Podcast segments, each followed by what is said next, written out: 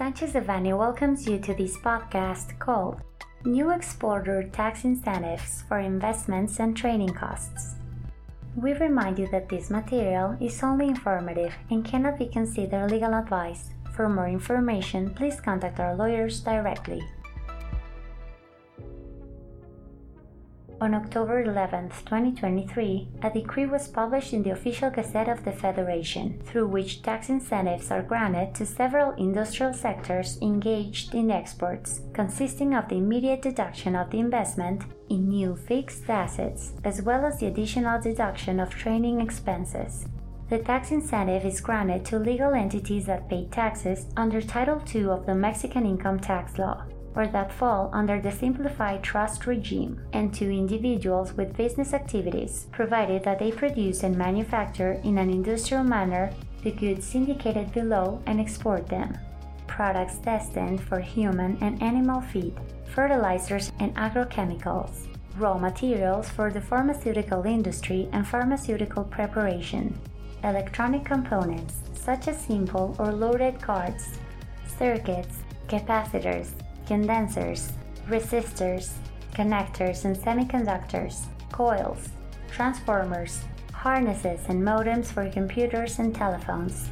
machinery for watches, measuring, control, and navigation instruments, and electronic medical equipment for medical use, batteries, accumulators, electric conduction cables, plugs, contacts, fuses, and accessories for electrical installations, gasoline, hybrid and alternative fuel engines for automobiles, vans, and trucks, electrical and electronic equipment, steering systems, suspension, brakes, transmission systems, seats, interior fitting, and stamped metal parts for automobile, vans, trucks, trains, ships, and aircrafts, internal combustion engines, turbines, and transmission for aircrafts non-electronic equipment and apparatus for medical, dental, and laboratory use, disposable material for medical use, and optical articles for ophthalmic use.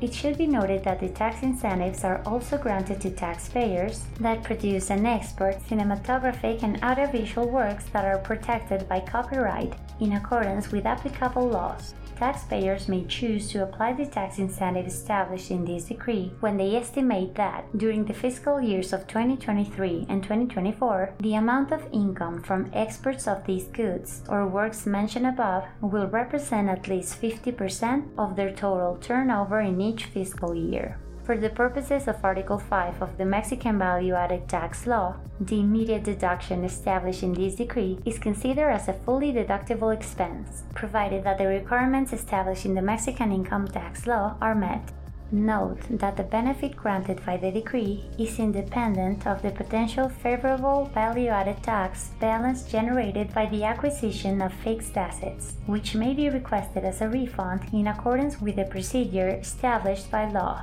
Thus, it is very important to properly prepare the value added tax refund procedures in order to recover the favorable value added tax balances in a timely manner. The incentive consists of making immediate deductions for investments in new fixed assets acquired from October 12, 2023 through December 31, 2024, deducting for each fiscal year in which the investment is made the amount resulting from applying to the original amount the percentages established by the decree itself according to the type of asset, ranging from 56 to 89 percent. In the case of manufacture, assembly, and transformation of batteries for automobiles, vans, trucks, trains, ship, and aircraft, provided that all these vehicles are electric, the incentive will be 86%. Taxpayers who fall under Articles 17H bis, 69 and 69b of the Federal Tax Code have firm tax credits,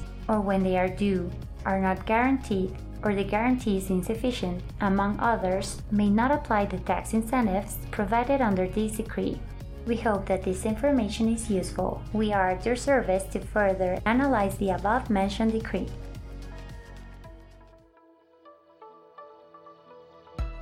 This content was prepared by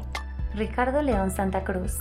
Guillermo Villaseñor Tadeo, Luis Antonio González Flores, Pedro Ángel Palma Cruz, Ana Lucía Pérez Sepúlveda, Yamile Perez Moreno Chapa, and Carol Moreno Salazar, members of the Tax Practice Group. For any questions or comments on this material, please contact us directly or visit our website, sanchezdevanny.com.